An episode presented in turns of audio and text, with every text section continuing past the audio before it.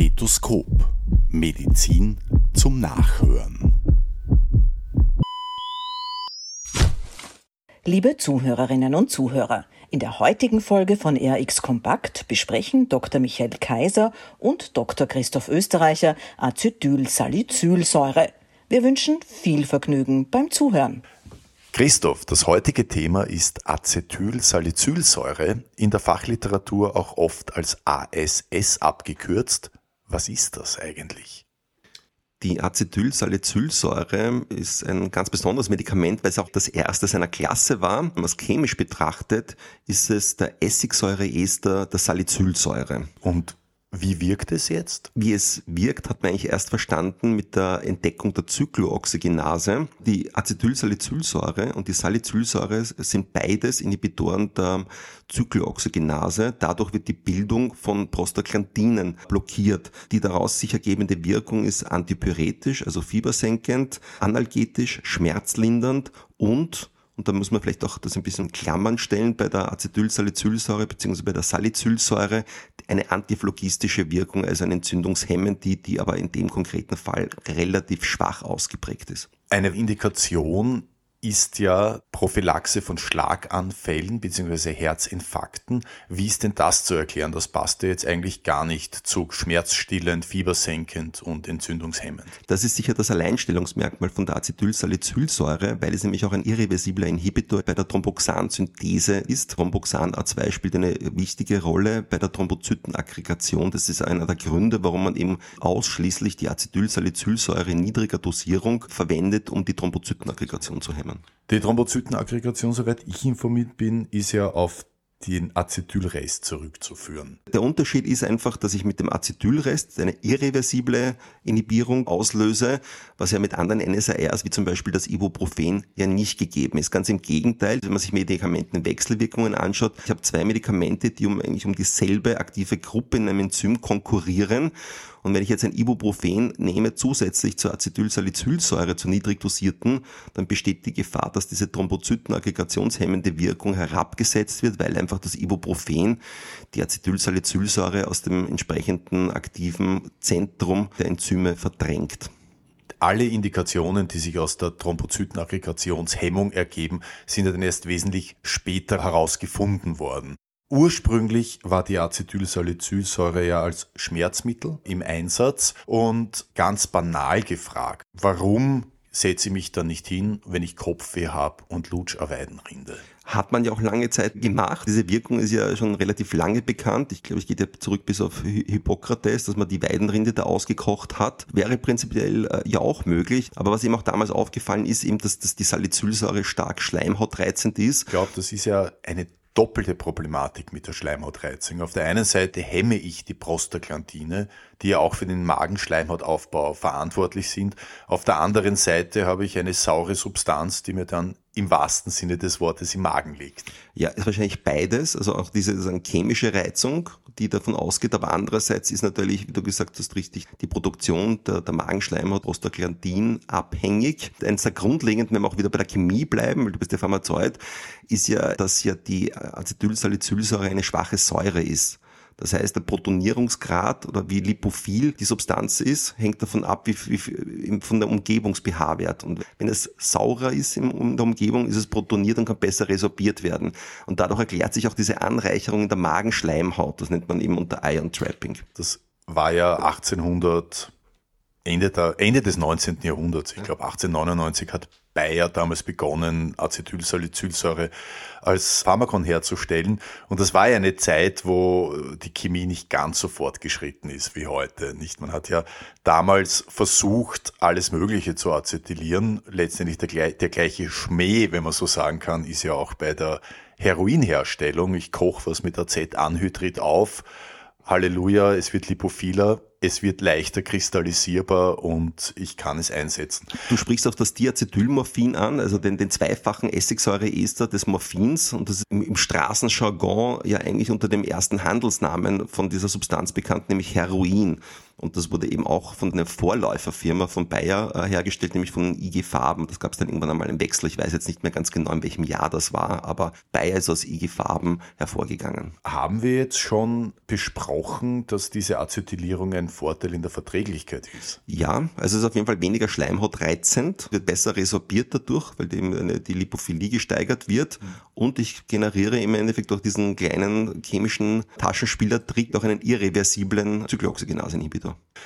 Welche anderen Nebenwirkungen habe ich denn jetzt bei Acetylsalicylsäure an sich zu erwarten? Also im Niedrigdosisbereich stehen die gastrointestinalen Probleme im Vordergrund. Das wäre Sodbrennen, Übelkeit, Mikroblutungen in der Magenschleimhaut, was man auch häufig sieht. Also die typische C-Gastritis wäre das nachher. Und im Hochdosisbereich äh, unterscheidet sich das ein bisschen. Das ist dann eigentlich ein fließender Übergang zur Acetylsalicylsäurevergiftung. Was da auch auftritt, sind typischerweise Ohrensausen, Verminderung des Hörvermögens, gastrointestinale Blutungen und Ulzerationen. Also im Endeffekt eine Steigerung der schon besprochenen Nebenwirkungen Gastrointestinalbereich. Wenn wir jetzt noch ganz kurz die Dosierungen zusammenfassen, im schmerzstillenden Bereich 1,5 Gramm bis 3 Gramm pro Tag. Tagesmaximaldosis beläuft sich auf 3 Gramm, außer bei Patienten über 65, da sind es 1,2 Gramm pro Tag. Wenn man es richtig im Bereich Rheuma einsetzen würde, was man ja auch anfänglich getan hat, wären wir bei vier bis sechs Gramm. Wahrscheinlich mit ein Grund, warum es nicht mehr im Rheumabereich eingesetzt werden kann. Ich glaube, da gibt es bessere Medikamente, die ein bisschen potenter funktionieren, wo die entzündungshemmende Wirkung einfach stärker ausgeprägt ist. Und bei vier bis sechs Gramm, also das, das ist ja schon... Eh schon über der Tagesmaximal. Also es ist schon relativ viel, also was ja. man da schlucken müsst. Ähm, was wir jetzt noch vergessen haben, ist die Sekundärprophylaxe nach Myokardinfarkt, weil da sind wir im Endeffekt im Niedrigdosisbereich. Da sind wir bei 100 Milligramm. Das ist auch ganz lustig, weil diese, da gibt es ja unterschiedliche Firmen. Bei manchen ist es 85, es es gibt eine Firma in Amerika, habe ich es gesehen, da ist es dann 97,5. Ich weiß nicht, ob das Unterschiede zum metrischen System sind oder so. Aber, äh, oder es gibt auch 125 Milligramm, aber man ist ungefähr so bei den 100 Milligramm pro Tag bei der Sekundärprophylaxe. Habe ich Wechselwirkung mit anderen Medikamenten? Nein, also das Ibuprofen haben wir schon angesprochen. Ja. Also wenn, wenn uns die, die Thrombozytenaggregationshemmende Wirkung besonders wichtig ist und wir es nicht nehmen wegen einer Fieberzacke oder wegen Kopfschmerzen, dann glaube ich, ist das zu berücksichtigen. Was vielleicht auch noch ganz wichtig ist, wann sollte man es nicht nehmen? Also Kinder sollten es nicht nehmen. Da gibt es das ominöse Regier-Syndrom, was man heutzutage nicht mehr sieht. Das ist die Anwendung von Acetylsalicylsäure bei grippalen Infekten bei Kindern unter zwölf Jahren. Und die haben dann eine äh, Enzephalopathie und eine fettige Degeneration der Leber und Leberversagen. Das kommt heutzutage nicht mehr vor. Aber ich fand das ganz witzig. Ich habe da mal vor ein paar Jahren in einem alten Journal nachgelesen aus dem Fachbereich Hepatologie. Und wenn man dann in den 80er Jahren in der Literatur herumwälzt, dann sieht man, dass das ein riesenheißes Thema Thema war in den 80er Jahren, aber bei uns ist das verschwunden, kommt nicht mehr vor. Aber trotzdem bei Kindern unter zwölf Jahren mit grippalen oder fiebrigen Infekten sollte man das nicht geben. Und wenn wir schon bei Kindern sind, können wir gleich auch auf die Schwangeren schauen. Da darf man es im letzten Trimenon auch nicht geben, aufgrund der Gefahr eines vorzeitigen Verschlusses des Ductus arteriosus brutali. Gibt es Wechselwirkungen mit anderen Blutverdünnern? Nein, gibt es nicht, weil sie eigentlich auf einer anderen Ast das Gerinnungssystem ja ansetzt. Meine Lieblingsfrage war ja immer beim Prüfen, welcher Blutgerinnungszeit sehe ich eine Therapie mit Acetylsalicylsäure. Da wurde dann heftig nachgedacht, da wurde die INR genannt, der Normotest und, und so weiter. Aber man, man sitzt in der Blutungszeit nach Duke, weil sie im Endeffekt die thrombozytäre Blutgerinnung beeinflusst und nicht die plasmatische Blutgerinnung. Was ist nach Acetylsalicylsäure gekommen jetzt im Bereich Schmerzstillung, antipyretisch und so weiter und so fort? Auf jeden Fall potentere Substanzen. Es ist ganz sicher so, dass die Acetylsalicylsäure hat eigentlich ihren Stellenwert aufgrund der Thrombozytenaggregationshemmenden Wirkung. Wenn es darum geht, um die analgetische Wirkung, ich glaube, da, da steht es im Schatten von allen anderen Substanzen, die es da gibt. Und da gibt es ja von Indometazin, Mefenamin, Diclofenac, Ibuprofen, Oxycame und so weiter. Das ist eine riesengroße Liste, die sich im Endeffekt durch die besserte Potenz auszeichnet oder auch durch Unterschiede in der Halbwertszeit. Das Interessante ist ja auch bei der Acetylsalicylsäure, die Halbwertszeit, die kann man ja eigentlich nicht benennen weil wenn man sich den Stoffwechsel anschaut, es wird hydrolysiert, dieser Essigsäurerest, den man künstlich angefügt hat und die Halbwertszeit beträgt 10 bis 15 Minuten. Spätestens wenn die Acetylsalicylsäure die Leber passiert hat, dann sollten dort durch lokale äh, Esterasen der Essigsäurerest abgespalten werden und die Salicylsäure dann auch wieder eine eigene Halbwertszeit von zwei bis drei Stunden und die ist dann aber auch wieder problematisch, weil die ent entsprechenden Enzyme relativ schnell gesättigt ist und ich komme dann in eine, nicht, also in eine nichtlineare Kinetik rein. Also es ist nicht so trivial, sich die Pharmakokinetik der Salicylsäure oder der Acetylsalicylsäure zu begreifen. Wir haben ja eingangs erwähnt, es gibt die Cyclooxygenase in zwei Isoformen, COX-1 und COX-2, COX für Cyclooxygenase. Man ist ja dann irgendwann auf die Idee gekommen, durch eine selektive COX-2-Inhibierung Nebenwirkungen, die jetzt für unspezifische COX-Inhibitoren typisch sind, hintanzuhalten. Fälschlicherweise äh, ordnen wir der, den Prostaglandinen immer nur schlechte Sachen zu also Entzündung, Fieberinduktion, aber es hat ja auch gute Dinge. Also einen haben wir ja schon genannt, sicherstellen der Magenschleimhautproduktion. Dann Nierenperfusion wäre ja auch ein Beispiel dafür. Thrombozytenaggregation, also wenn wir uns schneiden, sind wir ja froh, dass wir eine Zyklooxygenase, Thromboxana 2 Synthase haben in, in den Thrombozyten, damit wir nicht verbluten. Also das hat ja evolutionsbiologisch auch einen Vorteil, dass wir dieses System haben.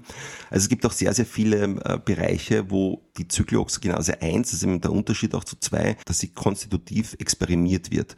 Einer der Riesenunterschiede ist ja auch, wenn man den Promoter anschaut von der Zyklooxygenase 2, dass Promoterbindungsstellen hat, die mit der Entzündung zu tun haben. Also hat zum Beispiel ein NFKB-Binding-Site und ist eins der ganz klassischen NF-kappa-B-Target-Gene, was ja eben so der zentrale Mediator für Entzündung ist. Und Zyklooxygenase 2, warum man da auch dann selektive Inhibitoren generiert hat, war, dass man eben gesagt hat, okay gut, man möchte selektiv auf dieses induzierbare, entzündliche Enzym äh, Medikamente entwickeln und probiert diese ganzen Housekeeping-Functions von der Zyklooxygenase 1 äh, auszusparen. Hat auch Vor- und Nachteile. Ja, Gibt es auch Medikamente, die vom Markt genommen worden sind, berühmte. Genau, aber auf die gehen wir vielleicht ein anderes Mal ein. Dann sage ich einmal Danke für das Gespräch und wir machen weiter.